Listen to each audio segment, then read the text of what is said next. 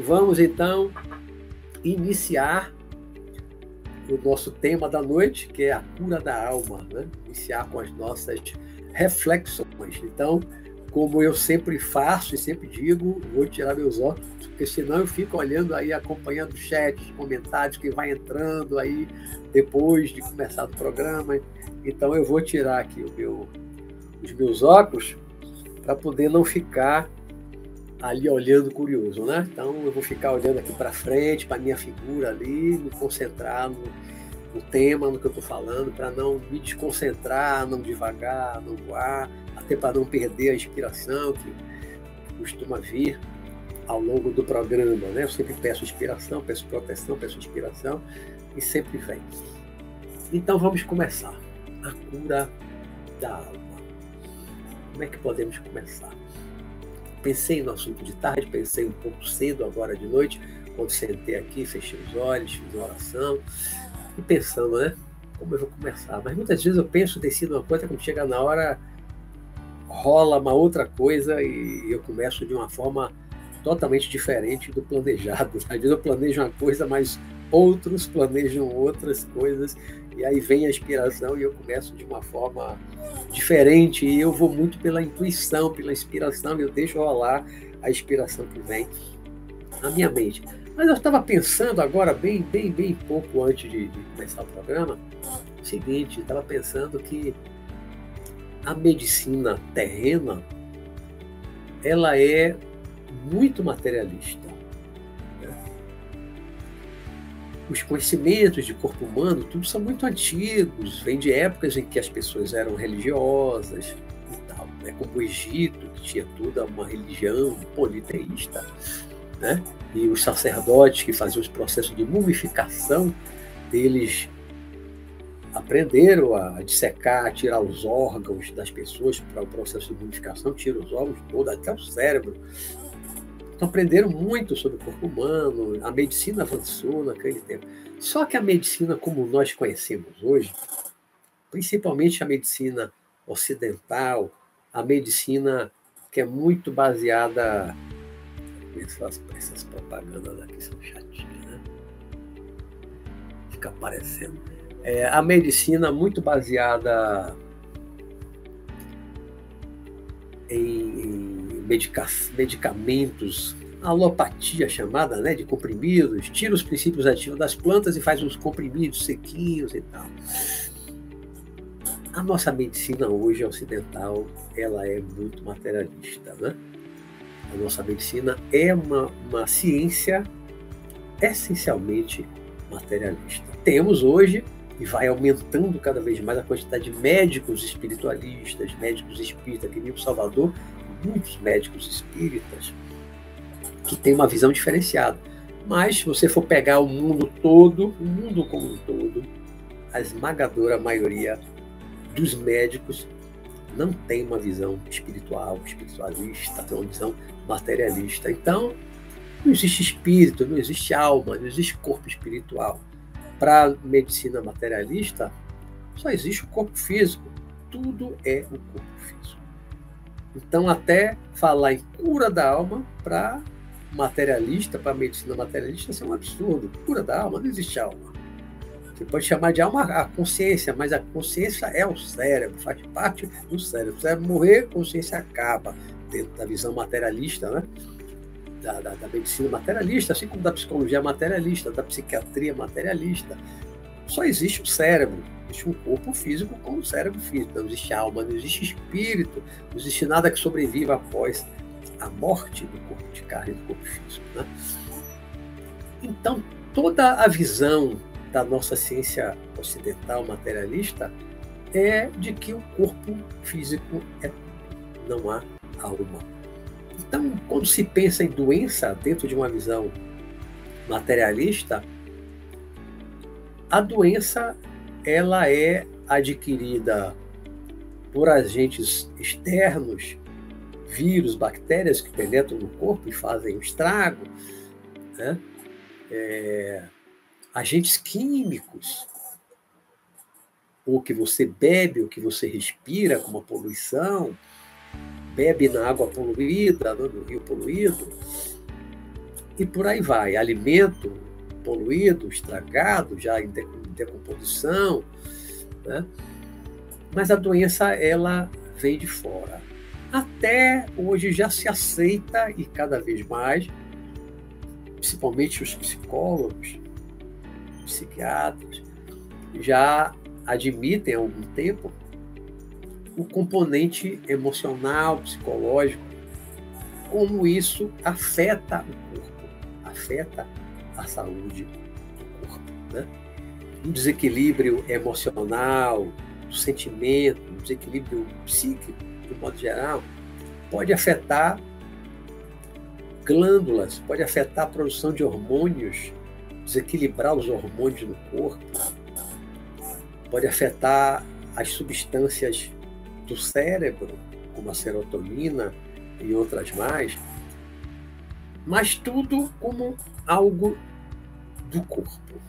Nada que possa ser exteriorizado como numa projeção astral, por exemplo. O que vai sobreviver à morte corporal. Tudo é do próprio corpo, é do cérebro. Então, emoções, sentimentos, está tudo no cérebro. Pensamento, está tudo no cérebro, dentro da visão né, materialista. Uma visão espiritualista é diferente. Quem pensa, quem sente, é o espírito, é a alma. Quando você sai do corpo, por exemplo, numa projeção astral espontânea ou provocada, você está fora do corpo, quem é que está pensando? Quem está sentindo? Está tendo emoções? É você que está fora do corpo. O seu corpo lá deitado na cama é apenas um boneco que tirou a pilha. Tiraram a pilha do boneco, o boneco está lá imóvel na cama. Ele não pode fazer nada. Não há pensamento, não há emoção, não há sentimento naquele corpo, aquele boneco que está deitado na cama.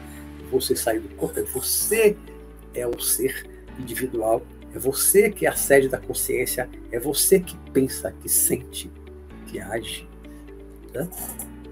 Então, são duas visões diferentes, a materialista e a espiritualista. A espírita está inserida dentro do espiritualismo, né? é uma corrente do espiritualismo, que é outro.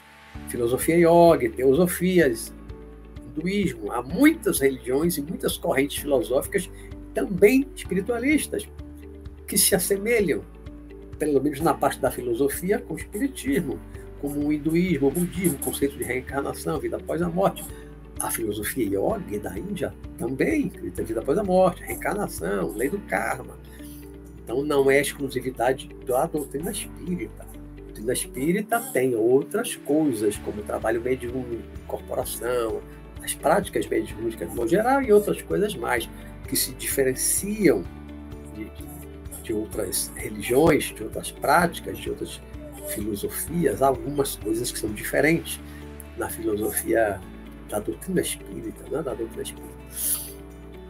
Mas então, a, a, a doença, na visão materialista, ela pode vir de fora, vírus e bactérias, como eu falei, agentes químicos, frio excessivo, calor excessivo, é, e outras coisas mais, como também pode ter um componente interno das emoções, dos sentimentos, como a raiva, o ódio, o rancor, a mágoa, isso tudo também pode produzir doenças físicas. Mas como eu sou espiritualista, vocês sabem disso, vocês que me acompanham aqui já há bastante tempo, sabem que eu sou espiritualista, reencarnacionista, imortalista, né? E eu acho que também a maioria que me acompanha também é, também comunga dessas mesmas ideias que eu tenho, que eu acredito, né?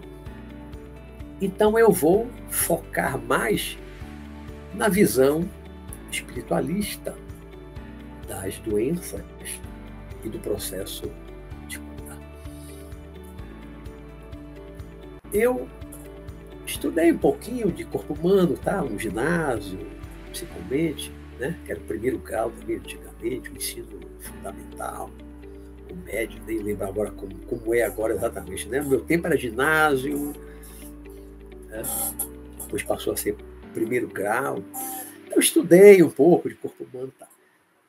Depois, já depois dos 26, 27 anos, é, a partir de 1985, é, eu já tinha muitos anos dentro de centro espírita, era espírita, fazia muito trabalho, participava de reunião mediúnica desde os, desde os 20 anos. Comecei a, a participar de uma reunião mediúnica de um grupo pequeno, mais ou menos fechado, no Centro Espírita daqui em Salvador. Né? E depois eu saí do Centro Espírita, depois de 15 anos eu saí do Centro Espírita, comecei a trabalhar como médium e comecei a me envolver com o trabalho de cura. Incorporavam espíritos, principalmente um, que era chamado Dr. David, era um médico que foi americano na última encarnação, falava inclusive com sotaque, né, como um americano falando português com sotaque. E ele fazia cirurgia com faca, me treinou para ser enfermeiro dele, trabalhar com alguns chakras menores, na palma da mão, no lóbulo da orelha, na planta dos pés. Tá. Trabalhei alguns anos com ele. Depois, num outro espaço que eu ajudei a fundar, passamos a trabalhar com outros médicos espirituais, espíritos desencarnados médicos, muito avançados. E, em suma, durante muitos anos, eu trabalhei com cura, faço parte de um trabalho, é um centro, né, voltado para a cura, a espiritualidade lá, os mentores espirituais preferem chamar de autocura, tanto que lá o nome, da, o nome, a razão social é Instituto Holístico de Autocura, né? que é Santuário Luz e Vida, com um nome de fantasia, né? conhecido como Santuário Luz e Vida, é o Instituto Holístico para Autocura. Por quê? Porque os nossos mentores espirituais, eles sempre nos disseram desde o início que nós não curamos ninguém. A gente costuma falar no trabalho de cura, trabalha com cura, mas eles sempre falam: nós não curamos ninguém. As pessoas é que se curam. Na visão, no entendimento deles, que são muito mais avançados do que nós encarnados, os colaboradores encarnados, nós apenas fornecemos ferramentas. Né, damos um auxílio com diversas técnicas de, de manipulação de energia, de doação de energia, na verdade, de doação de energia, um passe um pouco diferenciado do passo espírita, canalização, energização, temos algumas técnicas, algumas cirurgias também é, espirituais, mas eles falam né, que nós não curamos ninguém, o espírito é que se cura, cada um é que se cura, a cura é um processo interior de cada um, que é uma cura da alma Tá? Acreditando na alma, no espírito, a cura é do espírito, é da alma. Tá? Então, quando nós, dentro dessa visão espiritualista, quando nós pensamos em cura, pensamos em doença, claro, cura de uma doença, né? Você só vai curar o que está doente. Você está buscando uma cura porque você está doente, de alguma forma. Nós temos doenças físicas é, que são doenças oriundas do exterior, exterior de nós, né? a, a nós, exterior a nós, a nosso corpo físico. Exemplo que eu dei: vírus e bactérias. Os vírus penetram pela pele, pela respiração, pela boca. Né? Vírus e bactérias estão aí no ar, nos alimentos, em muitas coisas. Né? Você pega uma coisa com a mão, bota na boca, bota no ar, então, a gente está convivendo com vírus e bactérias de diversos tipos por onde nós andamos, dentro da nossa casa. Todo canto tem vírus e bactéria. Vai no hospital visitar alguém, está respirando ali, tem vírus e bactéria. No trabalho tem vírus e bactéria. Na, na, na escola, todo canto tem vírus e bactéria. Mas nem todos os vírus e bactérias nos afetam, nos adoecem. Existem outros fatores que contribuem para o nosso adoecimento, porque todo mundo está em contato com os mesmos vírus e bactérias. Alguns adoecem e outros não. Alguns adoecem, inclusive morrem, desencarnam, e outros não têm nada, não têm nenhum sintoma com aqueles vírus e bactérias. Como a gente conviveu tanto agora com a pandemia da, da Covid-19, né? Teve gente que contraiu o vírus, não teve nenhum sintoma, o vírus não fez nenhum mal. O vírus entrou no corpo, mas a pessoa não adoeceu. Outros adoeceram de forma leve, outros adoeceram de forma grave, foram para o hospital, tiveram que entubar, botar oxigênio, né? e outros com todo o artefato. Minha gata aqui me anda. Michele, vai para lá, vá. Me anda aqui na janela. Ela deu uma volta pela varanda para vir me aqui para me chamar. Né? Então, é...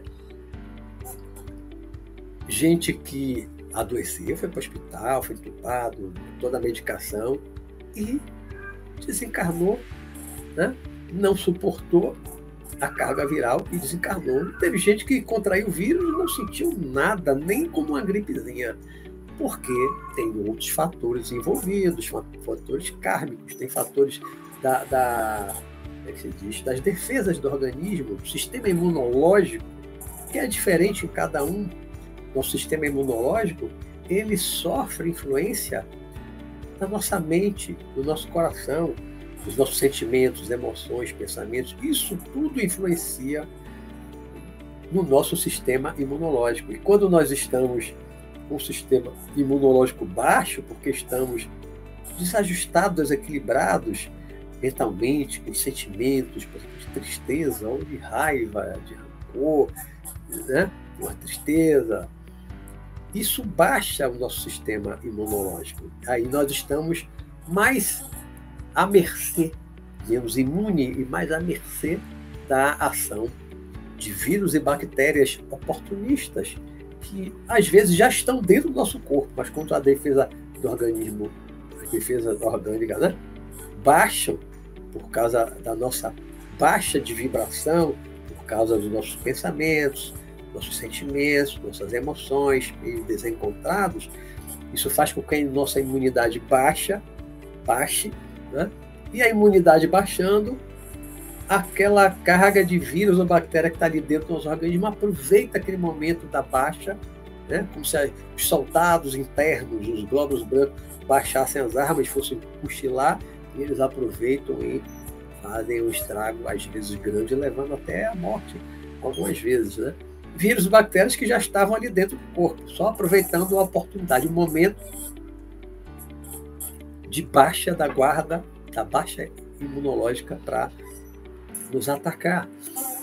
Então nós temos as doenças que vêm de fora, com vírus bactérias, é, agentes químicos, contato com radiação, contato com poluição, contato com gases tóxicos, isso nos faz adoecer, causam problemas no pulmão, né? populações que vivem em locais onde tem muitas fábricas que jogam muitos gases tóxicos na atmosfera, aquelas populações começam é, a adoecer, elas costumam adoecer mais, tem mais problemas respiratórios, principalmente as crianças têm muito problema respiratório. O Batão, que já foi, é, eu acho que foi a cidade mais poluída do planeta, o Vale do Batão, São Paulo, muito tempo atrás, década, hoje não é mais, né? mudou completamente mas já foi. O Vale do Cubatã era o Vale da Morte, é, era uma poluição horrível, as pessoas adoeciam demais lá né, naquela região. Depois mudou. Né? Então, tem essas doenças que nós adquirimos que são oriundas de agentes externos, químicos, biológicos, que vêm de fora. Né? Não vou colocar aqui acidente. Acidente não é doença. Você sofreu um corte, um talho, pá, né? levar um tiro, uma facada, isso não é doença, isso é acidente, é diferente. Falando de doença, né? Aquilo que nos coloca na cama, que nos leva para o hospital, que gera febre, que gera dor no corpo, incômodos de vários tipos, garganta inflamada, né? São doenças. E doenças são temporárias. Não existe doença eterna. Né? Nem que dure a vida toda, uma vida, uma encarnação toda. Você adquire uma doença, um dia essa doença será curada. Talvez um caso ou outro muito excepcional que a doença não é curada. Né? Mas na maioria das vezes a doença é curada. Doença, doença. Então nós temos essas doenças que são externas. Nós temos doenças mentais que já são de nascimento né? já nasce com um distúrbio neurológico que, que causa né? É uma doença, você já nasce com aquilo e não tem cura. Como as deformidades físicas também, que não tem cura, né? uma perna mais curta, um braço mais curto, coisas que você não, não cura, né? Do físico, porque já, já nasceu, é congênito, você já nasceu com aquela diferença física, né, uma imperfeição física, comparado, a grosso modo falando, assim, como um defeito de fábrica de uma máquina. O nosso corpo, na verdade, é uma máquina. A gente compra muitas vezes um aparelho que já vem com defeito de fábrica e ele não funciona direito. Né? Às vezes a gente encarna num corpo que já vem com uma deficiência da fabricação, né? da, da, do nascimento, né? da genética, alguma anomalia genética no DNA que faz com que a gente nasça cegos, né? com outras deficiências físicas, que é de nascimento. Mas aí não é uma doença, você já nasceu com isso. Então a cegueira de nascimento não é uma doença, você já nasceu cego, com essa limitação física. A surdez de nascimento, a mesma coisa. A mudez de nascimento, a mesma coisa. Né? É, as questões mentais, como autismo, o retardamento mental, síndrome de Down, você já nasce, a pessoa já nasce com isso. Então, não é uma doença adquirida e que vai ter cura. Né? Não é uma doença. Você já nasceu assim, você já nasceu assim. Mas existem também doenças, tanto físicas, orgânicas, quanto mentais, que elas têm nascimento dentro de nós, dentro de nós, no nosso interior. Né?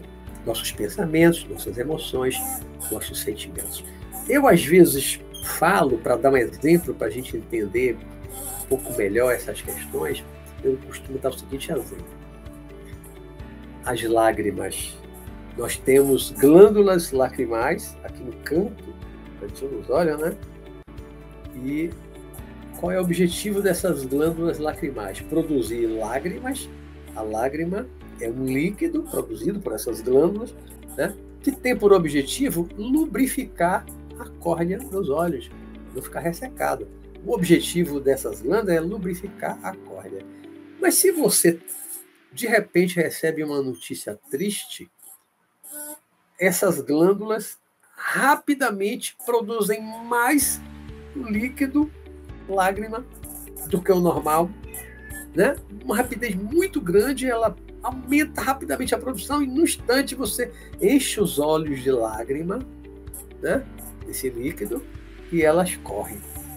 A lágrima desce, uma notícia triste. Você está tá vendo um filme, uma novela, uma coisa triste, você se emociona numa rapidez espetacular. Você, pela emoção que toma você, instantaneamente faz com que aquelas glândulas lacrimais produzam rapidamente uma grande quantidade de lágrima e ela transborda dos olhos e escorre. Escorre, a lágrima que escorre pelo rosto, pela face, é o transbordamento, né? uma, uma produção muito grande transborda. Isso é o choro, né? que decorre de uma emoção. Da mesma forma, se você tem uma raiva muito grande, tem gente que chora de raiva, está chorando, mas chorando de raiva. Chora de dor, né? chora de raiva, são emoções. Chora de alegria, uma grande alegria, você fica tão alegre também chora. Ou seja, são picos de emoção, emoções muito fortes, boas ou ruins, positivas ou negativas. A raiva é uma emoção negativa, ruim para nós, né? Uma pessoa tem uma raiva instantânea, às vezes eu falo isso também, já aconteceu. Já teve caso, um homem está no, no estádio de futebol assistindo a partida de futebol, o momento lá que o time levou um gol, o goleiro levou um frango, o cara fez um gol contra, tem uma raiva muito grande, teve um ataque do coração e morreu. No estádio de futebol, eu já vi isso pela televisão. Morreu, teve um ataque cardíaco, teve uma raiva, né? a raiva tão grande que afetou o coração instantaneamente raiva, instantaneamente, a dor no coração, um ataque cardíaco, morreu. Assim como uma emoção rápida, uma raiva instantânea, uma emoção, uma tristeza instantânea, assim, muito rapidamente, no instante, a lágrima desce. A emoção de um reencontro com uma pessoa querida que você não vê há muito tempo, a lágrima rapidamente desce. O que é isso? O que é isso? Para o materialista, vai dizer, é o cérebro, tá tudo bem, tá, o cérebro realmente está ligado, está tudo, manda um comando, cada emoção e faz produzir lágrimas.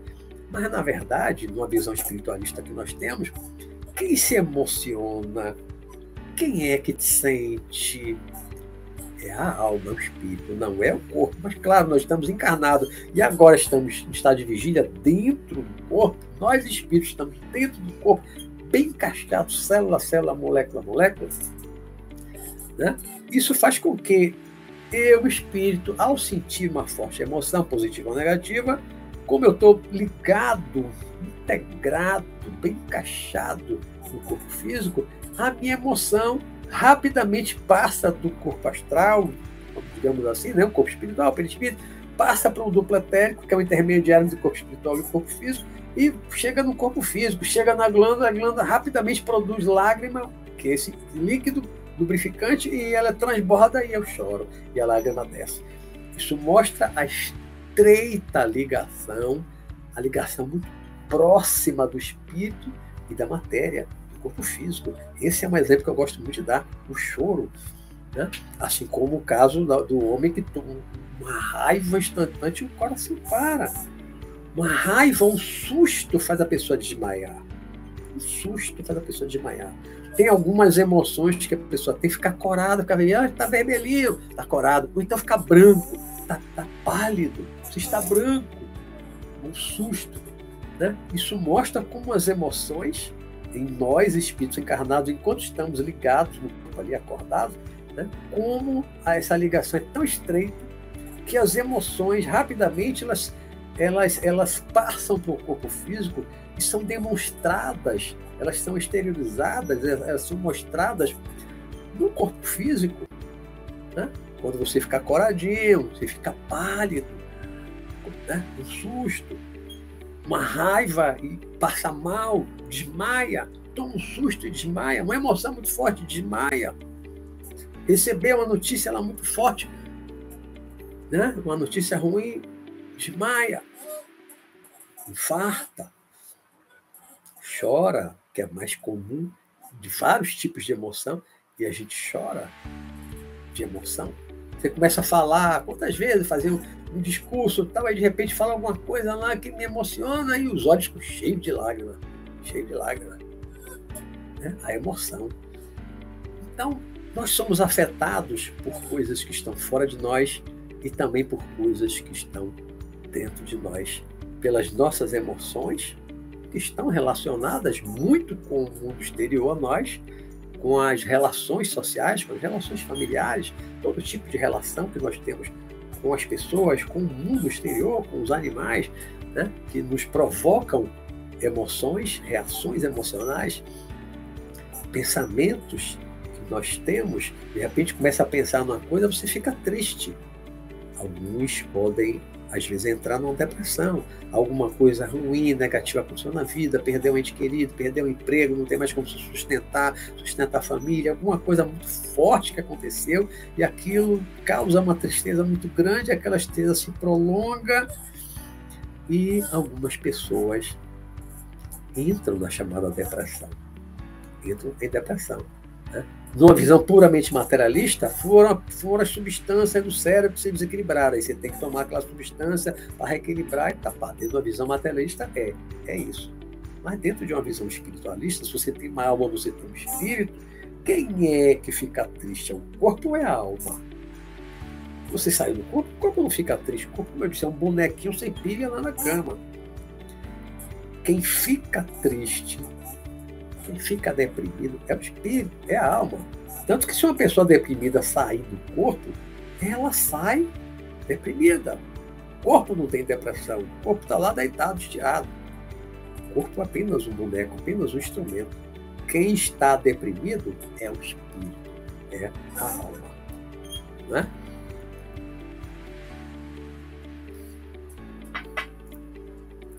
Os nossos pensamentos oram ora nos conduzem por caminhos negativos, pessimistas. Né? O nosso orgulho, às vezes, diz, o orgulho ferido, nos deixa chateado, com raiva diante de algumas situações, a pessoa lhe humilhou, você se sentiu humilhado. Né? Aí você fica triste, fica com raiva da pessoa. depois de guarda mágoa, guarda rancor, tem coisa pior do que mágoa, rancor, ressentimento para adoecer a gente.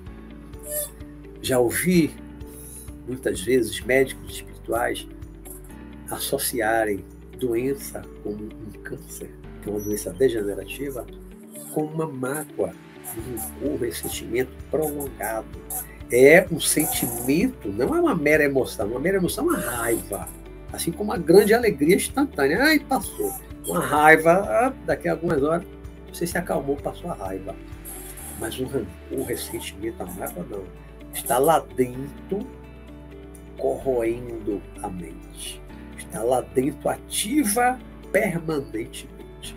Enquanto a gente não se livra da mágoa, do rancor, do ressentimento, pelo perdão, você só se livra de uma mágoa perdoando, perdoando verdadeiramente. Enquanto você não perdoa, a mágoa está lá dentro, como uma brasa, está consumindo a nossa mente, consumindo a alma, consumindo o espírito, está fazendo um estrago dentro de nós. E é um dos piores sentimentos, assim como o ódio.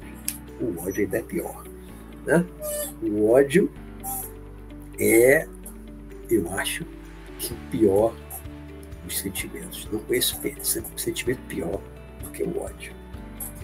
Né? É diferente da raiva. A raiva, eu digo que é uma emoção. Né? Você tem uma raiva agora, daqui a pouco passou, como eu falei antes. Né? Mas o ódio não.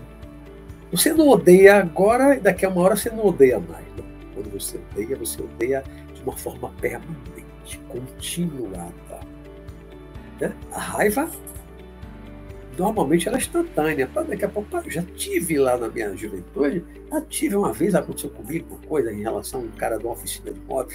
Tive uma raiva que eu passei horas, o corpo tremia, o corpo tremia de raiva, eu só pensava em pegar ele, apertar o pescoço dele. Ah, que me desequilibrou. Só me lembro dessa oportunidade para chegar, para ficar daquele jeito, tomado pela raiva, né? Que estava me fazendo mal. Depois que eu me dei conta, me... aí eu levei um tempão, orava por ele todo dia, mentalizava a luz para ele todo dia para compensar aquela energia ruim que eu mandei para ele naqueles, naquelas horas de raiva, né? Quando a moto quebrou na rua, eu tive que empurrar a moto, subir ladeira, empurrando a moto. era muito novinho. Mas depois eu me levei um bom tempo orando por ele, orando por ele, pedindo luz para ele para compensar aquela energia ruim. Porque no momento de raiva de ódio, você manda o quê para os outros? O objeto da sua raiva, o objeto do seu ódio, que é um ser humano. Você está mandando o quê? Energia venenosa, né? energia ruim. Energia ruim, de baixa vibração. Veneno energético que a gente manda para os outros. E depois vai voltar para nós e não só vai voltar para nós aquilo que você mandou de mal, que às vezes faz o outro adoecer, energia, isso é a base da magia negra. Né? É o pensamento direcionando uma energia. Você pode matar uma pessoa, pode fazer uma pessoa adoecer dessa forma, mesmo sem ter conhecimento técnico de magia negra. Né? Só em você estar tá desejando raiva, ódio, você está mandando energia ruim se a pessoa tiver fragilizada, sistema imunológico baixo, a pessoa está com vibração baixa, não está bem, e também dependendo do karma da pessoa, a pessoa pode sofrer. Mas depois você vai sofrer as consequências, não diz o ditado, feitiço vira contra o financeiro, aquilo vai voltar para você. E no momento que você está emitindo aquela energia, seu momento de raiva, você está emitindo aquela energia, seu corpo também está sentindo aquela energia que você está produzindo, está exteriorizando, o seu corpo também está sentindo essa energia. Tanto que tem o caso que eu falei do jogador, do jogador não, do homem assistindo lá o jogo de futebol, estádio, no de raiva ele infartou e morreu. Então, no momento que você tem uma raiva descontrolada, você pode ter um infarto e desmaiar. Morrer, desmaiar não, você pode ter um infarto, um AVC, um momento de raiva, você pode ter um AVC, porque aquela raiva vai fazer aquelas veias fervilharem ali, e de repente uma lá estoura, um acidente vascular cerebral, né? um AVC, uma, uma veia estoura no momento, às vezes, de uma raiva. Né? Aqueles pensamentos de raiva ali, de repente, provocam um AVC, um infarto. Então, os nossos pensamentos maldosos, mesquinhos, né? Pensamento de inveja, pensamento de desejar o mal aos outros. todos esses pensamentos geram uma energia danosa, geram energia de baixa frequência, de baixo, baixo teor vibratório, que pode prejudicar os outros, mas, sobretudo e principalmente, prejudicar a nós mesmos sempre. Sempre que estivermos desequilibrados, com os pensamentos desajustados, desequilibrados, nós estamos gerando substâncias tóxicas dentro do próprio corpo. Né? Quantos pensamentos e sentimentos fazem o corpo produzir adrenalina? Que uma vez eu ouvi de um espírito amigo dizer assim que as pessoas valorizam muito adrenalina, adrenalina, adrenalina, atividade física, adrenalina. E ele disse: a adrenalina é o carro-chefe dos venenos produzidos pelo próprio corpo. Adrenalina demais no corpo pode fazer um mal terrível em excesso. Né? Claro, tem certos momentos que a gente precisa de mais adrenalina, né? mas adrenalina em excesso e continuadamente, produzida em excesso continuadamente pelo corpo, pode fazer mal. Né? E esse espírito amigo, médico, disse: adrenalina é o carro-chefe dos venenos, das substâncias tóxicas produzidas pelo próprio organismo, né? nosso próprio organismo, né? O corpo humano.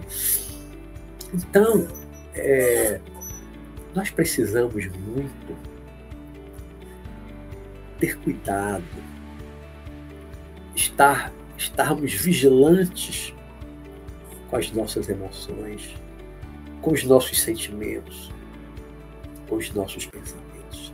Precisamos muito estar vigilantes com tudo isso, porque as, a maior parte das doenças e as piores doenças, elas estão muito relacionadas com o nosso desequilíbrio interior, interno.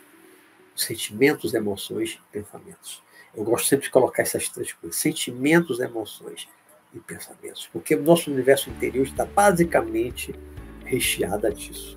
Pensamentos, que está pensando o tempo todo, pensa o tempo todo. Emoções, não é o tempo todo, mas quase toda hora você tem alguma emoção boa ou ruim. Pequena, suave, mas também pode ter fortes emoções boas e ruins. Né? E sentimentos também. Você não está o tempo inteiro, não está amando o tempo inteiro, você está sozinho em casa, está amando quem? Naquele momento você está amando, né? Está sentindo amor, você contato com outra pessoa, com animal, com a natureza, você aí expande, vê um sentimento de amor pela pessoa, pela, pelo seu bichinho de estimação, pela natureza, né? Mas o pensamento, a gente pensa o tempo todo, está pensando o tempo todo. Nós precisamos vigiar mais, estar mais vigilantes com os nossos pensamentos. Cuidado com essas emoções, as negativas. Raiva. Muito cuidado com a raiva. Porque a raiva domina é nos momentos de descontrole da raiva que as pessoas cometem muitos crimes. É no momento da raiva que o marido bate, mata a mulher, ou a ex-mulher, a ex-namorada. É o pensamento desajustado que leva a um feminicídio, como espancamento da ex-namorada, da outra namorada, ou da companheira, ex-companheira, ex-esposa, de uma forma premeditada. O premeditar é o pensamento. Quando o homem planeja né, para preparar uma emboscada na rua para atacar a ex-namorada, a ex-companheira, a ex-esposa que não quer mais ele, deixou ele, não ama mais, não gosta mais dele, não consegue mais viver com ele, ele já maltratou muito, ele já bateu várias vezes, né, e a pessoa resolve deixar, não quer mais ele, não admite, é o orgulho ferido do macho, né, o machismo excessivo, o orgulho do macho ferido, não admite, não, não vai ser minha, não vai ser de mais ninguém. Isso é o que? Isso é o pensamento e a emoção que toma conta da raiva, do ódio que muitas vezes se desenvolve, tudo está na mente e no coração. Todos os crimes nascem na mente e muitas vezes também no coração, relacionados a sentimentos, mas não sentimento de amor, porque quem ama não mata jamais. Eu sempre digo isso: quem ama não mata, quem ama não maltrata. Quem mata, quem maltrata, quem bate é quem foi apaixonado, loucamente apaixonado, loucamente apaixonado. porque a paixão às vezes enlouquece a pessoa, suplanta a razão, leva a pessoa ao descontrole racional por causa da paixão. Né? É um sentimento, mas é um sentimento que pode ser muito desequilibrado e levar a pessoa a cometer um crime. Quem ama não comete. Os pais que verdadeiramente amam seus filhos, que amam mesmo seus filhos, capaz de matar o filho, não pode ser alguma nunca. Né? Você ama de verdade, ama mesmo, o amor incondicional a outra pessoa. Nunca você vai desejar o mal, vai fazer o mal, vai maltratar, vai matar. Nunca. Todos esses crimes, como o feminicídio, eles são gerados por pessoas translocadas, loucamente apaixonadas, possessivas, se sente possuidoras da mulher, se sente dono da mulher. Então, se ela não vai ser mais dele, não vai ser de mais ninguém. Esse é o pensamento de alguns homens. Não vai ser minha, não vai ser também de mais ninguém. Então, tira a vida. E alguns, para não cair nas garras da justiça, para não pagar, não ser preso, condenado e ficar anos no presídio, depois covardemente foge da vida pela via do suicídio. Mata a ex-companheira, depois se mata. Muitas vezes na frente dos filhos pequenos, deixando os filhos órfãos de pai, de mãe. Por quê? Por uma paixão translocada, a pessoa enlouqueceu naquela paixão, sentimento de posse, orgulho, egoísmo, não pensou em ninguém, não pensou nos filhos. Tudo isso é uma doença. Isso é uma doença da alma. A doença da alma. A doença da alma toda doença emocional. E as doenças físicas, você trata com antibiótico, com anti-inflamatório, né? comprimido para isso, para aquilo, tem remédio para os rins, para o fígado, para o estômago, para o enjoo, para dor de cabeça. Tantas doenças, tantos desajustes corporais, a medicina já produziu medicações diversas. Né? Mas essas medicações atingem a alma, curam as doenças da alma? Não, não curam. Você pode contribuir muito para a depressão com a medicação passada por um bom psiquiatra, fazer a psicoterapia, a terapia, vai tratar do emocional da pessoa, vai ver as causas e tal, papapá. Cura a depressão? Muita gente sai da depressão, cura. Nunca mais tem depois. A pessoa tiver depressão uma vez só, nunca mais tiveram. Cura a pessoa. Né? Principalmente fazendo a psicoterapia, a terapia com psicólogo, com psiquiatra que faça também, né? A psicoterapia. Então há muitas doenças que são curáveis e, e são realmente curadas com a medicação, com o remédio. Mas e as doenças da alma? Tem remédio para egoísmo? Uma farmácia, algum laboratório, os maiores laboratórios do planeta, já inventaram um remédio para o egoísmo. Toma todo dia um comprimidozinho, controla o egoísmo. Você, então vai curar, você não vai ser mais egoísta. Tem? Não tem, né? Tem remédio para vaidade? Algum comprimidozinho, alguma pílula assim que você pode tomar todo dia, 8, 8 horas, para combater a vaidade? Não tem, né?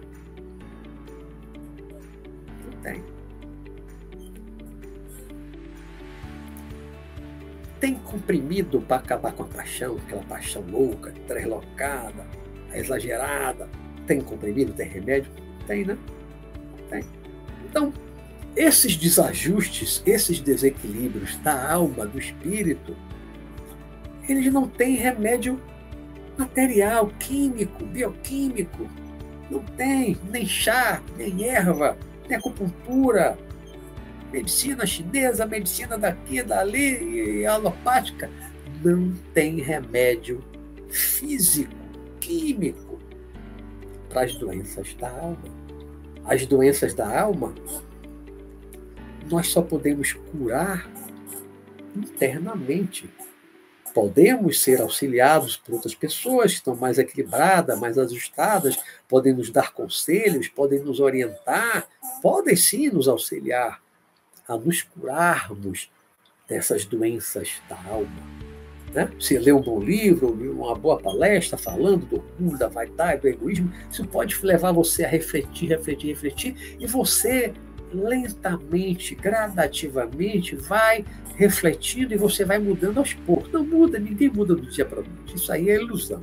Ninguém dorme egoísta, vaidoso, orgulho, tudo ao extremo, aí no outro dia acordou, ah, e agora é humilde, simples, não tem mais vaidade, tem mais orgulho, tem mais egoísmo. Aquele homem que era super machista, no outro dia agora ele respeita totalmente todas as mulheres, não tem mais machismo nenhum. Aquele tinha um sentimento de posse enorme, no outro dia acordou, não tem mais sentimento de posse, libera. Não existe essa mudança instantânea no estalar de dedos do dia para a noite. Não existe isso. É um processo lento, gradual, que envolve autoconhecimento, para levar a um autodomínio. É preciso reflexão, é preciso vontade de mudar. É preciso descobrir pela autorreflexão, né? pela autoavaliação, autoinspeção, autoinvestigação, que é o autoconhecimento, você trabalhar isso dentro de você para você perceber e a, plena, a, a meditação da plena atenção está plenamente atento aos seus pensamentos, às emoções, seus sentimentos, o tempo inteiro no contato com a sociedade, o tempo inteiro, em casa sozinho também, o tempo inteiro você está percebendo, atento, vigilante, você está consciente dos seus pensamentos na sua mente, você está consciente das suas emoções, você está consciente dos seus sentimentos. Então, isso aos poucos, com essa investigação, essa auto-investigação, que é o autoconhecimento, e a vontade de mudar, você aos pouquinhos vai dominando a si mesmo.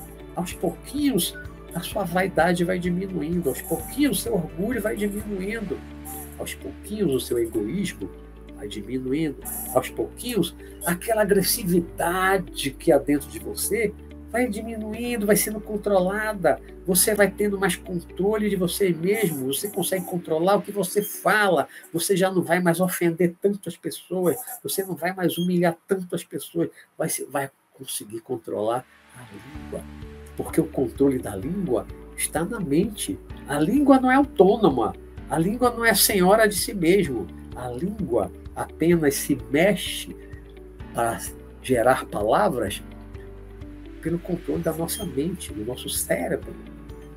Né? É da mente, do espírito. Você só fala se você quiser falar. Você não controla. Ah, gente que não controla a língua. Controla sim. Tem uns que não controlam, mas você pode controlar a língua? Pode sim. E nós temos que aprender a controlar a nossa língua. Nós não podemos dizer tudo o que pensamos o tempo todo para todas as pessoas em todas as situações. Não podemos. Não podemos, não temos esse direito. Você pode até pensar uma coisa, mas se você for falar, você vai humilhar, você vai maltratar, você vai causar dor na pessoa desnecessariamente. Nem sempre cabe você falar tudo o que você está pensando, o que você acha. Quantas vezes eu estou numa situação que eu penso uma coisa, mas eu me controlo, eu não vou falar. Eu vou gerar uma discussão, vou gerar uma briga, uma discussão, vou gerar raiva. Então, não falo. É melhor não falar. Então, aprender a controlar a língua é aprender a controlar a mente. A mente que controla tudo. A língua não fala por si só. A língua é apenas um instrumento da mente, um instrumento do espírito. Então, todos esses desajustes internos, agressividade que a gente tem, o orgulho exacerbado, orgulho demais, orgulho de ser brasileiro, orgulho de ser nordestino, orgulho de ser gay, orgulho de ser hétero, orgulho de ser branco, orgulho de ser negro. Tudo é orgulho, na verdade é orgulho. E quando você é dominada por um orgulho de qualquer coisa que você atribui a si mesmo, esse orgulho em excesso, ele também não vai ser bom para você, porque ele vai lhe afastar das pessoas, ele vai causar desavença, ele vai causar divergência, ele vai lhe afastar das pessoas. Né? Os diversos tipos de orgulho. Você chegar no meio de gays e dizer, eu tenho orgulho certo, eu não gosto de gay. Pô, vai ser uma confusão. E se for o contrário também, o gay chegar no meio dos héteros, não, eu tenho orgulho de ser gay, ah, tá, tá. Né? O racismo, as brigas raciais, são por causa de quê? Que, que há tanta briga? Por que, que ainda há racismo no mundo? Né? Porque há orgulho de raça e há discriminação da raça. A, a ideia de que uma raça é melhor, é superior à outra, como os arianos lá com Hitler, deu em quê? Aquela maluquice de Hitler e dos nazistas, da raça ariana, deu o quê? Deu uma Segunda Guerra Mundial com 60 milhões de mortos. Aquela loucura. Aquela loucura. Né? Então, nós precisamos combater as doenças da alma, muito mais até do que as doenças corporais. Porque as doenças corporais, elas ou são curadas ali dias e meses ou anos, ou às vezes você vai até, ela provoca o seu desencarne. Bom, desencarne. Com o desencarne, aquela doença que era só corporal, acabou. Acabou. A deficiência física que você tinha com o desencarne, acabou. O cego volta a enxergar logo, como minha avó, desencarnou cega, com 89 anos, já vi ela jovem, enxergando, vem para mim, ó, oh, Beto, me abraçou, enxergando. Né? O cadeirante vai andar, vai até voar, dependendo da pessoa, logo, logo vai estar voando, volitando como espírito. Então, as doenças corporais são temporárias, todas vão acabar. Todas as deficiências físicas e mentais, todas vão acabar com o desencarne. Mas as doenças da alma, não. As doenças da alma vão nos acompanhar após a morte. O egoísmo, você desencarna, você é uma pessoa egoísta, vaidosa, maldosa, pá, pá, pá, pá, você desencarnou, muda? Não muda. Você desencarna, vai continuar egoísta, vaidoso, orgulhoso, racista, homofóbico, pá, pá. Você desencarna tendo isso dentro de você, você desencarna da mesma forma. Não muda nada. A morte é apenas deixar o corpo de carne, como deixar uma, é como tirar uma roupa. Mas você desencarna é a mesma pessoa, da mesma personalidade, com o mesmo caráter.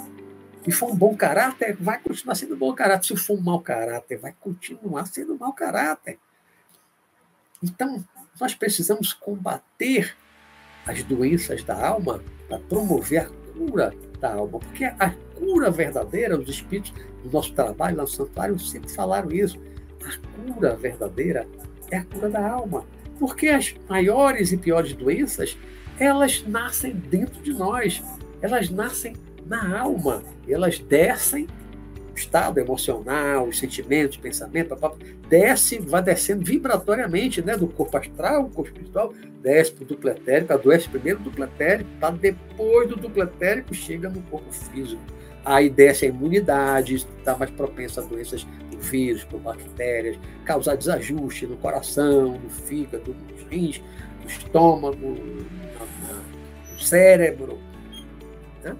Mas muitas vezes a doença maior é a da alma, é a do espírito.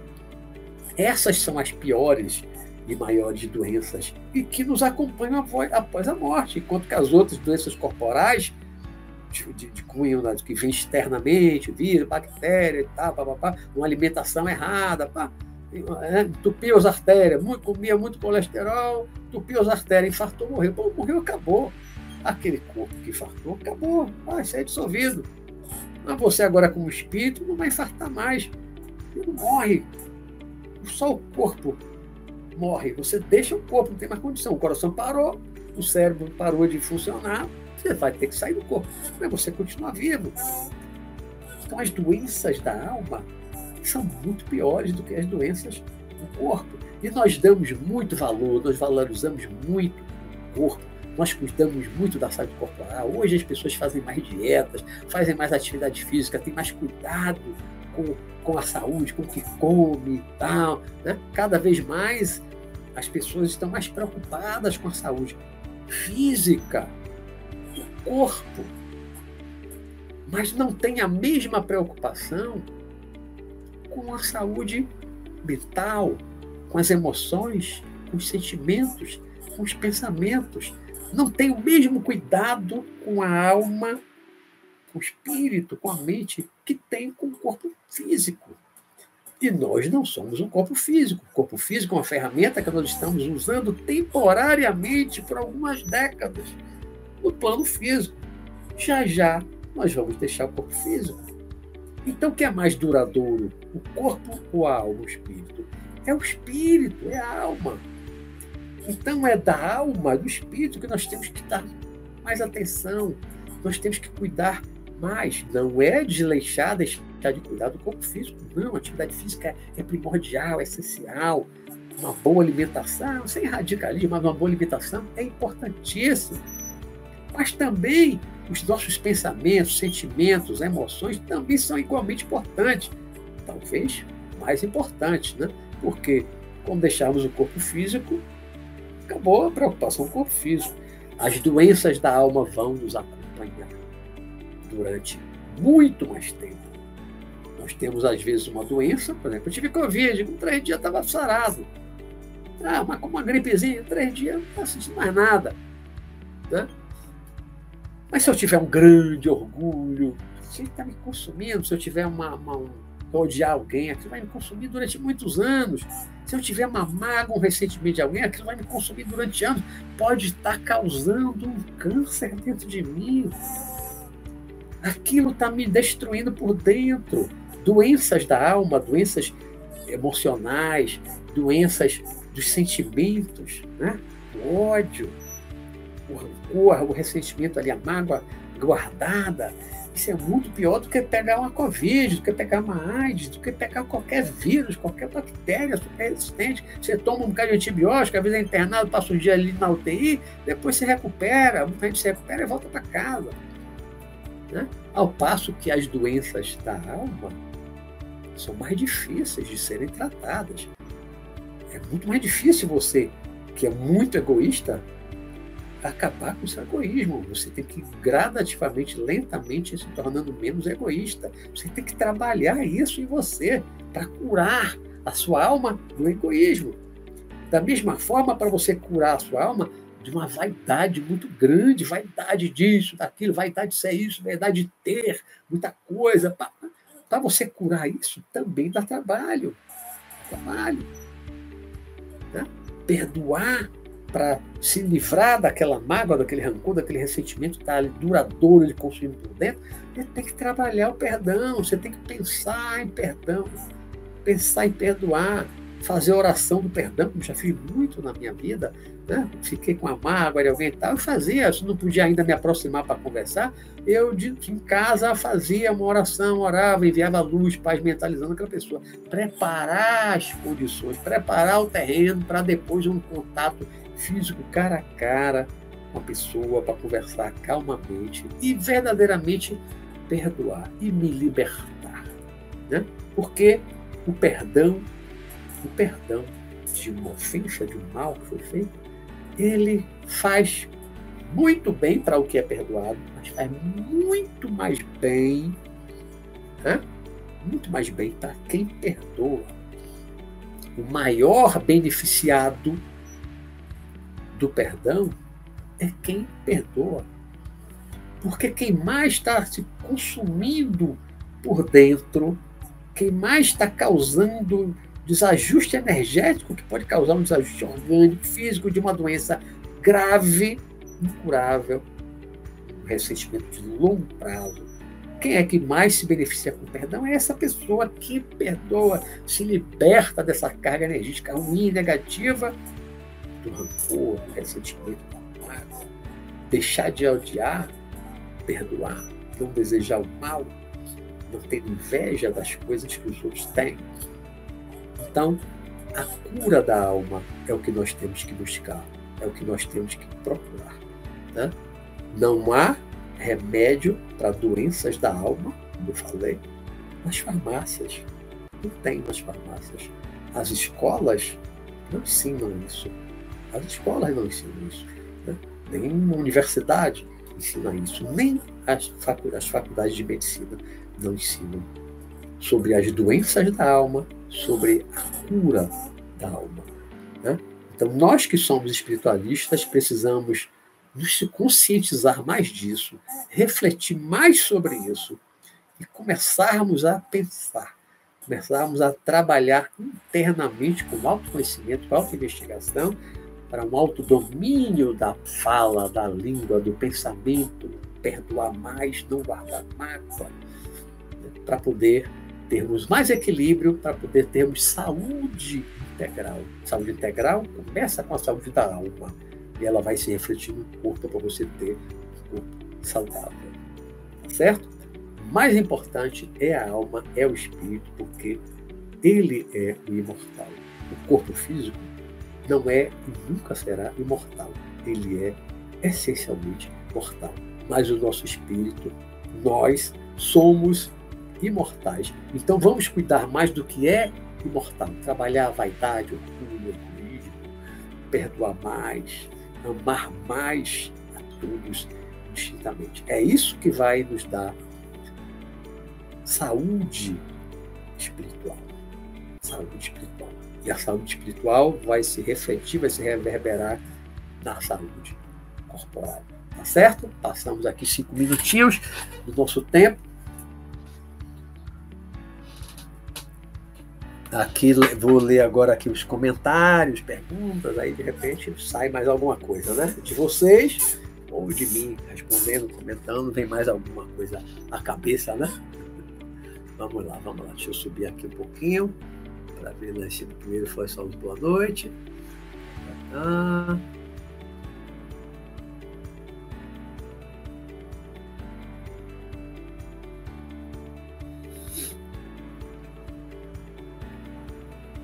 Primeiro comentário. A Vera Lúcia. Boa noite, Verinha. Eu vi você quando deu boa noite.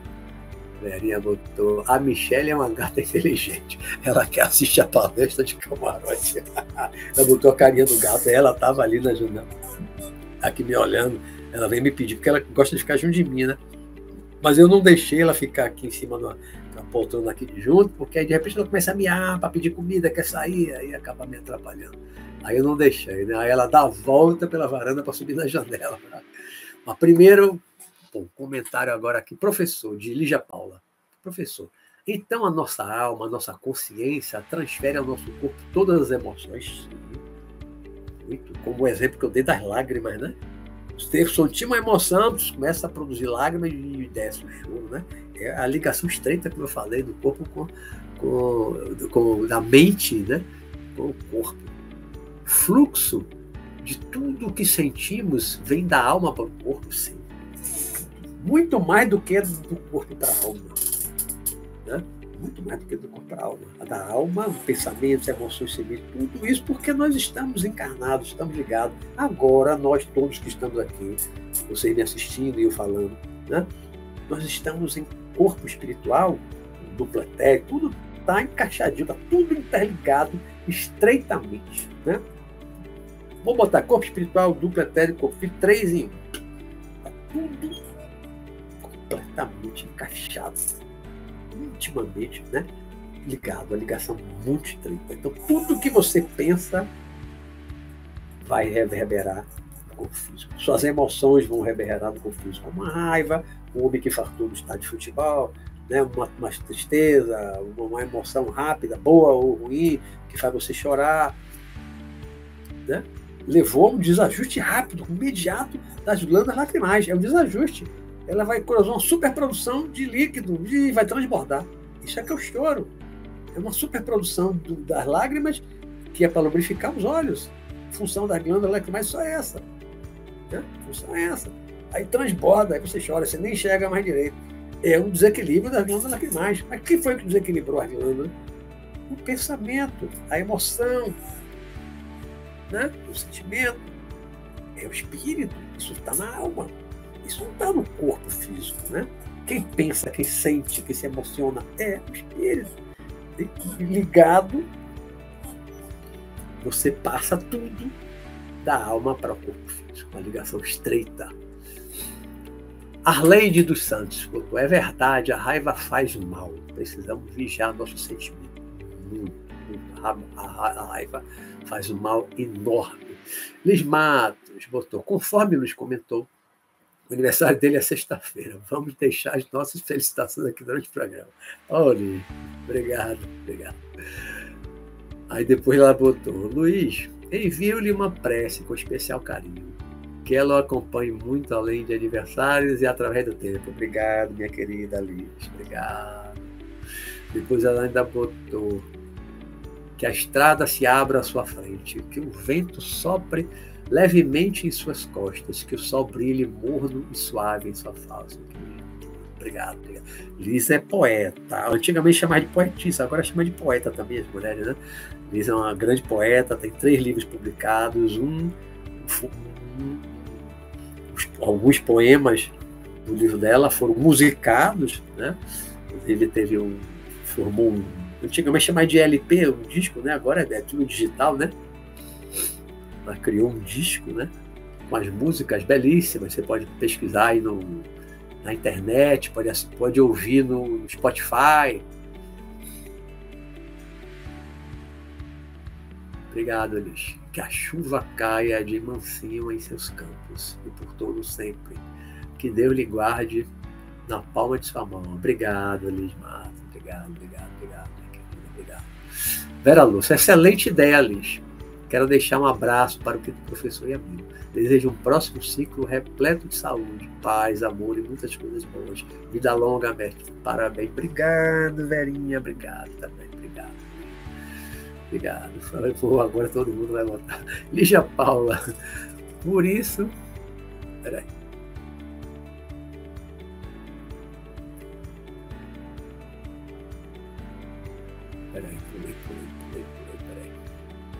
Ah, Lígia Paula. Parabéns, professor. Que o Pai Celestial lhe cubra de bênçãos para continuar essa jornada extraordinária nesta vida. Feliz aniversário, mestre. Obrigado, Lígia. Obrigado também por suas lindas palavras.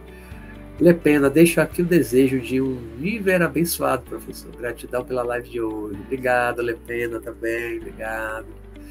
Agora uma pergunta de Vera Lúcia, Verinha. Pergunta, professor, o senhor já leu alguma coisa sobre a inteligência espiritual? Ali sobre inteligência emocional. Inteligência espiritual, não lembro. Se sim, qual a sua visão particular sobre este tema, considerando a busca pela cura da alma? Bom, a inteligência a inteligência, na verdade, Verinha, a inteligência é do espírito, né? não é do corpo, não é o cérebro que é inteligente. A inteligência é da alma. Então, sempre que a gente fala de inteligência, na verdade, a alma que é inteligente, né? Fala inteligência emocional, é essa coisa do equilíbrio emocional, você tem equilíbrio emocional, você é exasperado, tem momentos de raiva, aqueles picos, né? nem uma, uma emoção muito forte, você entrar em pânico, nem você ficar com raiva, né? chorar à toa, isso tudo é um desajuste. Então a gente tem que aprender a encontrar um equilíbrio. Encontrar um equilíbrio. Né? Tem picos de emoções desequilibradas. Tem um pico, tem uma calma, serenidade. Atingir uma serenidade. Gente não tem altos e baixos muito grandes. Né? Mas assim, como, como inteligência espiritual, não me lembro ter lido nada não. Fernando Cavalcante, professor, desejo muitos anos de vida, feliz aniversário. Obrigado, Fernando.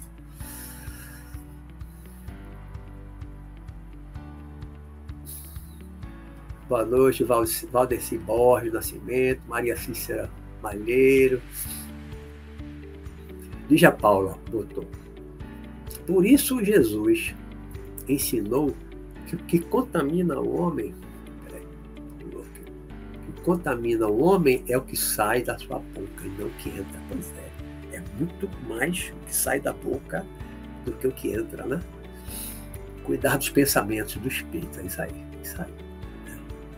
Tinha até uma passagem também dos evangelhos que diz assim que é, é, é, da, é da boca, na verdade da mente, né, que vai sair as fornicações, não sei o quê, bababá, os assassinatos, tá?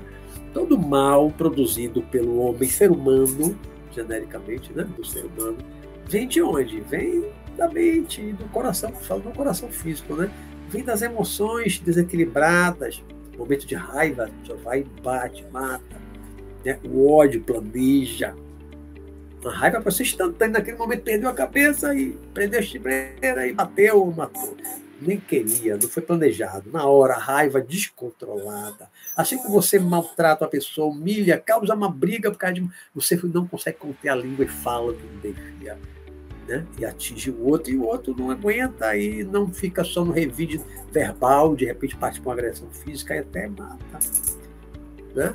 As palavras podem causar uma briga, causar homicídio, um assassinato. Então tem que ter muito cuidado com o que a gente fala né? Não pode falar tudo o que pensa o tempo inteiro para todo mundo. Tem que ter um, um equilíbrio nisso.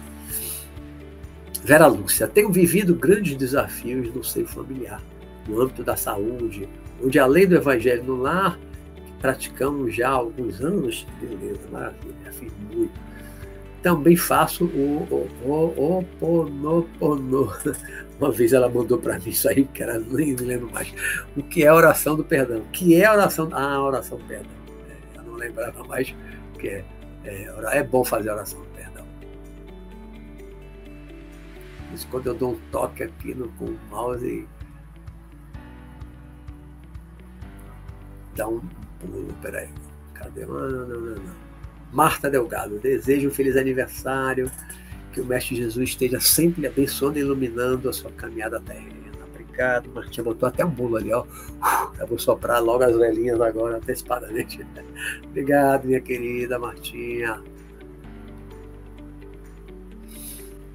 Vera Lúcia, também acredito que a cura está ligada essencialmente como vivenciamos a nossa intimidade, a nossa moral lidamos com os afetos e desafetos.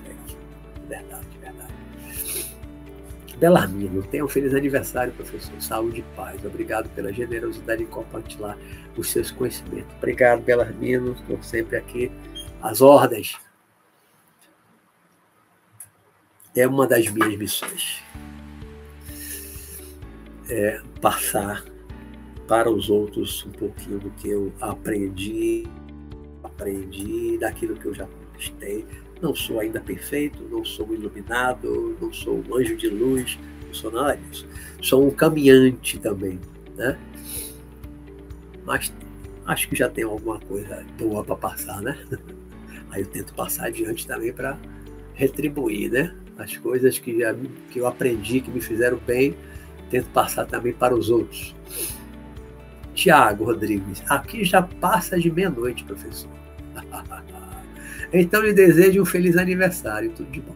Não sabe o quanto lhe agradeço por tudo que já fez por mim. Um grande abraço. Oh, obrigado, Tiago. Obrigado, obrigado, obrigado. Espero continuar gozando de saúde, principalmente mental, né? Para poder continuar aqui com o nosso programa Visão Espiritual por longo tempo né? Dessa troca aqui de reflexões para a gente crescer juntos, né? Vera Lúcia, muito agradecida, professor, por responder. Excelente live, enriquecedora, gratidão. Obrigado, Verinha. Best Band, parabéns, tudo de bom, professor, pelos ensinamentos de luz. Obrigado também, Best Band. Lígia Paula, muito obrigada, professor. Mais uma excelente live, muito aprendizado, gratidão. Obrigado, Lígia. Pois é, temos ainda aqui alguns minutos. Se for aparecendo mais alguma pergunta, algum comentário, eu vou ler. Então, nós, nós é, como eu disse no início, né?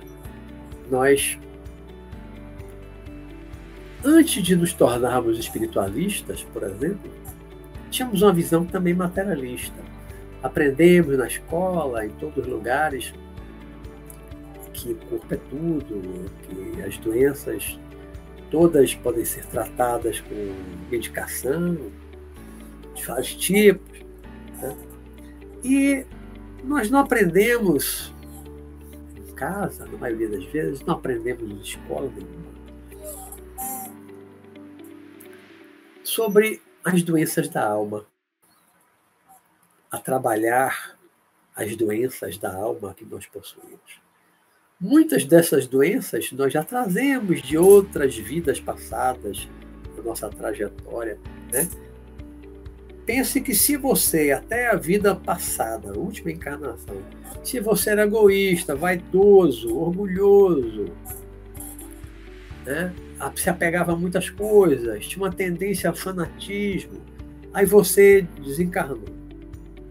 Quando reencarnou, passou pelo chamado som da alma, esquecimento, por uma necessidade, você esqueceu suas vidas, vidas passadas, mas você esqueceu os fatos, as imagens, as palavras, tal, você caiu no esquecimento, mas continua dentro de você como tendências, como dons, aptidões, aquelas suas conquistas, assim como além dos dons, aptidões, as coisas que você aprendeu, que você sabia fazer, você agora tem facilidade de reaprender. Também essas tendências do egoísmo, da vaidade, do orgulho, né, uma tendência a ser fanático, se fanatizar por alguma coisa. Um fanático religioso, um fanático político, um fanático futebol, um fanático racial.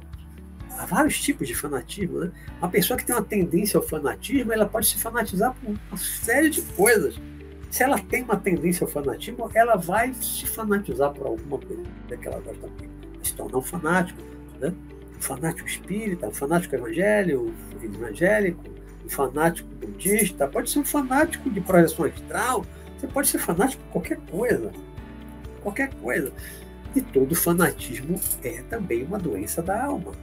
O fanatismo também é uma doença da alma. Você tem uma, uma, uma, uma propensão, você tem uma, uma, uma índole assim, fanática. Isso é uma doença da alma. As doenças da alma, em verdade, se não todas, uma grande parte, nós já trazemos de outras vidas. Nós já trazemos essas doenças da alma de outras vidas. Você demonstra desde cedo, desde a infância, um egoísmo, um orgulho, a vaidade. Você demonstra isso já na infância, na, na adolescência, e você vai crescendo egoísta, vaidoso, orgulhoso. Ah, né? Tem coisas que você aprende aqui agora. Por exemplo, uma criança pequenininha, ela não é ainda racista. Aí, de repente, ela nasce no meio, uma família que os pais são racistas, começa, ela vai crescendo, vendo os pais tendo aquela discriminação racial, falando de uma forma negativa da outra raça que é diferente da dele, né? e vai passando aquilo para a criança. Se você pegar um judeu, um palestino e colocar os dois pequenininhos, botar os dois juntos, pequenininhos, sem que os pais, sem que a sociedade tenham incutido na cabeça deles as questões políticas, religiosas que levaram a, a, a briga, que mantém a briga lá entre eles, as duas criancinhas numa pré-escola, se não forem fanatizadas, se não forem condicionadas pelos adultos, que já estão brigando, afastando há muito tempo, essas crianças vão brigar, vão se abraçar, vão ser amiguinhas, não vai ter importância nenhuma, não vai nem, nem sabe o que é judeu, o outro não sabe o que é palestino, muçulmano, e vão ser apenas crianças e vão brincar. São os adultos que passam os seus valores, às vezes invertidos e pervertidos, para as crianças. Os pais ensinam fanatismo do futebol, fanatismo político, fanatismo religioso para os filhos. Passam, os pais passam para os filhos. Isso aí. Né? Quantos pais fanáticos com futebol, principalmente homens, o filho desde pequenininho já bota com a camisa do time, leva para o estado, aí o filho já vai crescer, às vezes fanático igual o pai. Eu, como nunca liguei muito para futebol, meu pai, meu pai gostava muito. Né? Mas eu, muito cedo, me envolvi com essa coisa de espiritualismo, nunca, também nunca fui fanático, nunca liguei tanto, e depois eu me desliguei completamente de futebol. Meus filhos não gostam de futebol, não assistem futebol, porque eu não passei nada disso para eles. Futebol existe para meus filhos aqui em casa. Não existe, eles não ligam nada de futebol. Né? Não gosto, não ligo, não tem importância nenhuma. Mas se eu fosse um fanático né, do futebol, eu provavelmente teria passado para eles. Hoje eles estariam assistindo os, os, os jogos do, do, time, né? fanáticos, como pai e tal. Mas não, eu não passei porque, porque eu não era. Eu não ligava, não ligo para futebol. No máximo, a Copa do Mundo, vejo, tá? de 4 em 4 anos. Né? Fora disso, o futebol para mim não existe, nem, nem amistoso. Raramente eu vejo um pedacinho de amistoso. Né? Não ligo mais. Então, nós, adultos, passamos para os nossos filhos os nossos valores. Nós incentivamos valores que são ruins. Quantas vezes os pais incentivam o filho a ser orgulhoso? Tem que ser orgulhoso, tem orgulho. Né? Passam a vaidade, até sem verbalizar, mas os pais são muito vaidosos de várias coisas, passam a vaidade aos filhos os pais que são racistas passam aquela ideia do racismo para os filhos.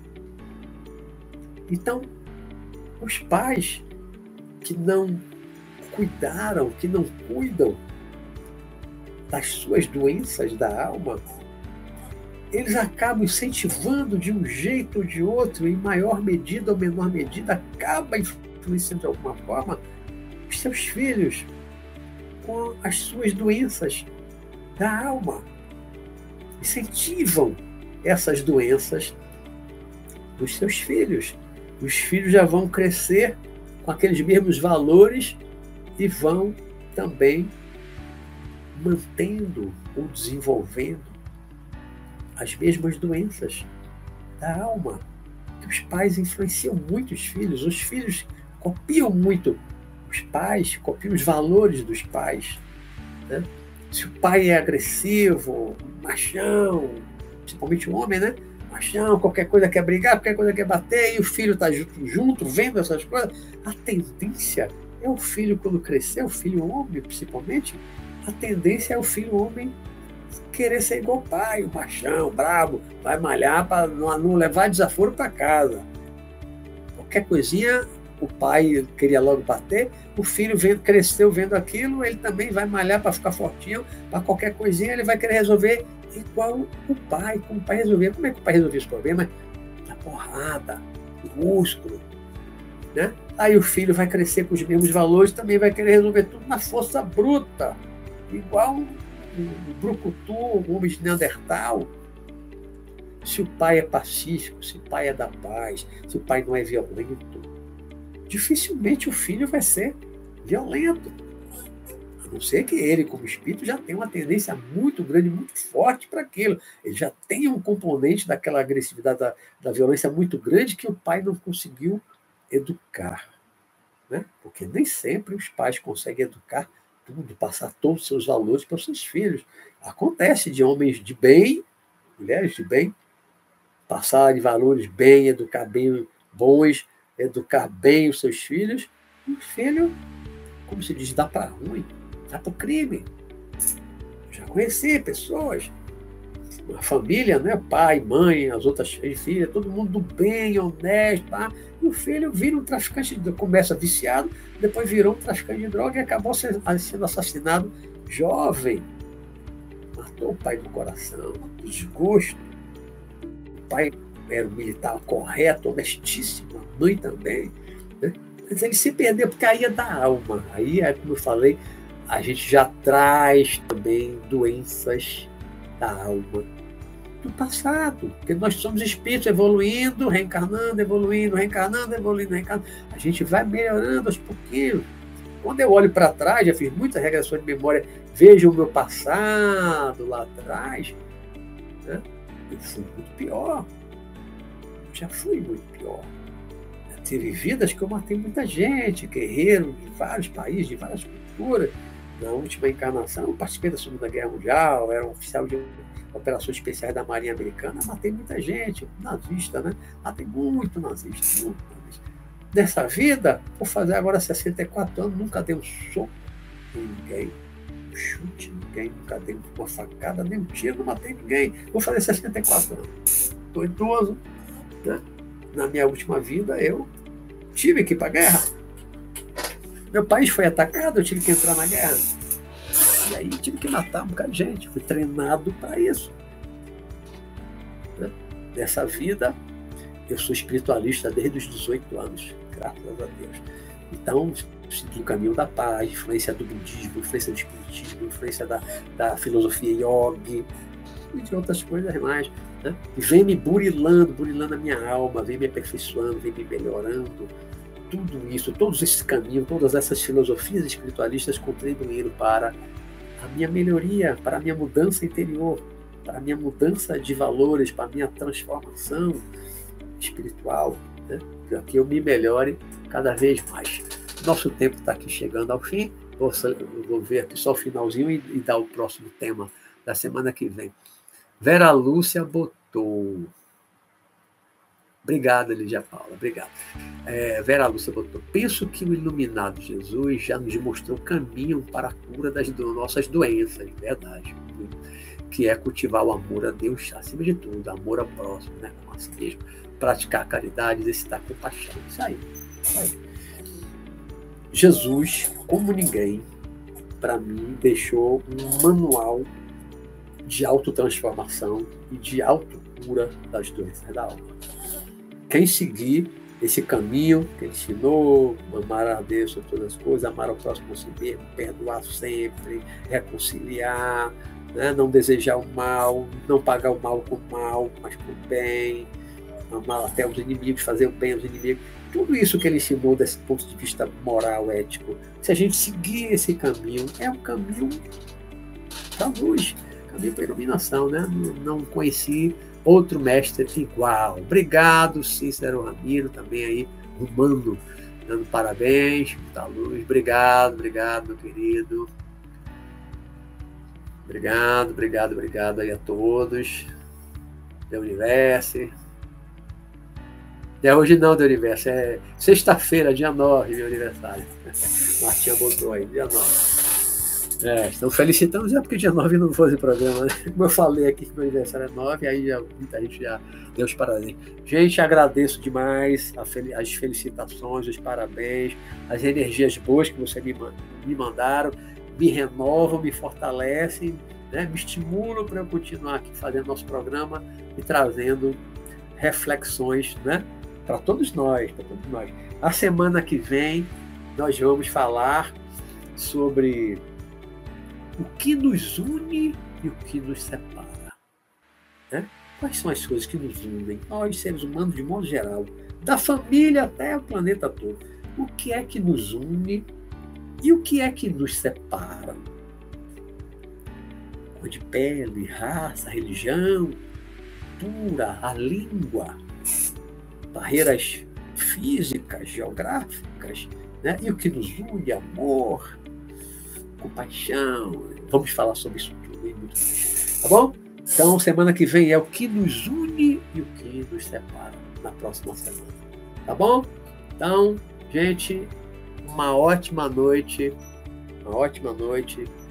Boas reflexões para todos vocês, para todos nós, né? Sobre a cura da alma. As doenças da alma e a cura da alma. Né? Boas reflexões que a gente busque curar verdadeiramente a nossa alma, porque é a única coisa imortal que nós temos, na verdade, nós somos. Nós somos a alma, o espírito. Nós somos imortais. Então temos que cuidar daquilo que é imortal. Mais do que o que é mortal, que é o corpo de carne. Temos que cuidar dele também, claro né, saúde física, a gente também é necessário. Como diziam os sábios gregos, mensã e corpore sã. Mente sã e corpo são. Então, cuidado do corpo e da mente. Não só do corpo, e também não só da mente. O equilíbrio é cuidar do corpo, da saúde física, com atividade física, com uma alimentação razoavelmente equilibrada, que é perfeita, não existe, né? Nesse planeta poluído, cheio de agrotóxicos, não, não dá para ter 100% naturalista, tá? Mas uma alimentação razoavelmente equilibrada, né? E, acima de tudo, a mente e o coração de bem conosco, nós mesmos, com a vida, com tudo. Tá bom? Então, uma ótima noite para todos. Durmam bem e até a quarta-feira, se Deus quiser, nos veremos novamente. Tá bom, gente? Fiquem com Deus. Tchau, tchau. Boa noite.